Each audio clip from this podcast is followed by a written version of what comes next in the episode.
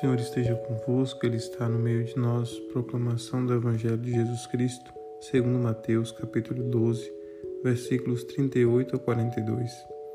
Naquele tempo, alguns mestres da lei e fariseus disseram a Jesus: Mestre, queremos ver um sinal realizado por ti.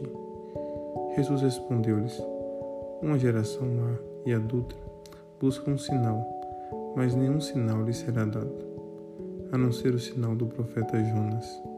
Com efeito, assim como Jonas esteve três dias e três noites no ventre da baleia, assim também o Filho do Homem estará três dias e três noites no seio da terra. No dia do juízo, os habitantes de Nínive se levantarão contra essa geração e a condenarão, porque se converteram diante da pregação de Jonas.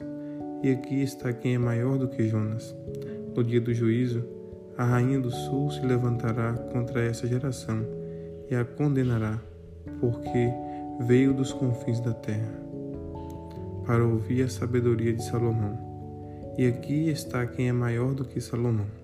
Palavra da salvação, glória a vós, Senhor.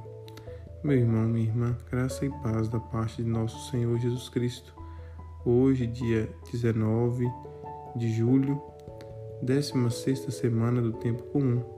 Jesus caminha com o povo, com seus discípulos e vai exortando, revelando quem ele é de verdade. E aqui ele faz uma comparação primeiro com Jonas, dizendo que ele é maior do que Jonas, mas que as pessoas ainda não estão acreditando nele.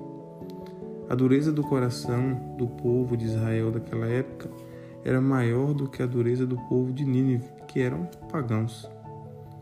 E será que nosso coração está aberto para acolher a palavra de Deus?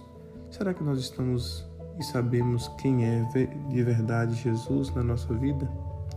Será que nós estamos experimentando ou estamos com o coração fechado, como aquele povo daquela época, que não conseguia ver a ação de Deus na vida deles por meio de Jesus?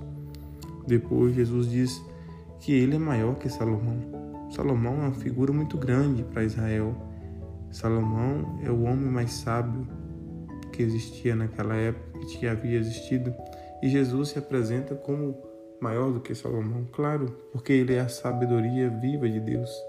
Jesus é o Verbo de Deus, ele que nos salva, que nos dá a vida eterna. Portanto, nós temos que abrir o nosso coração e experimentar a ação de Deus na nossa vida, para que nós possamos ver que Jesus não é um simples profeta. Jesus não é só um sábio. Jesus é o Filho de Deus encarnado que veio para nos salvar.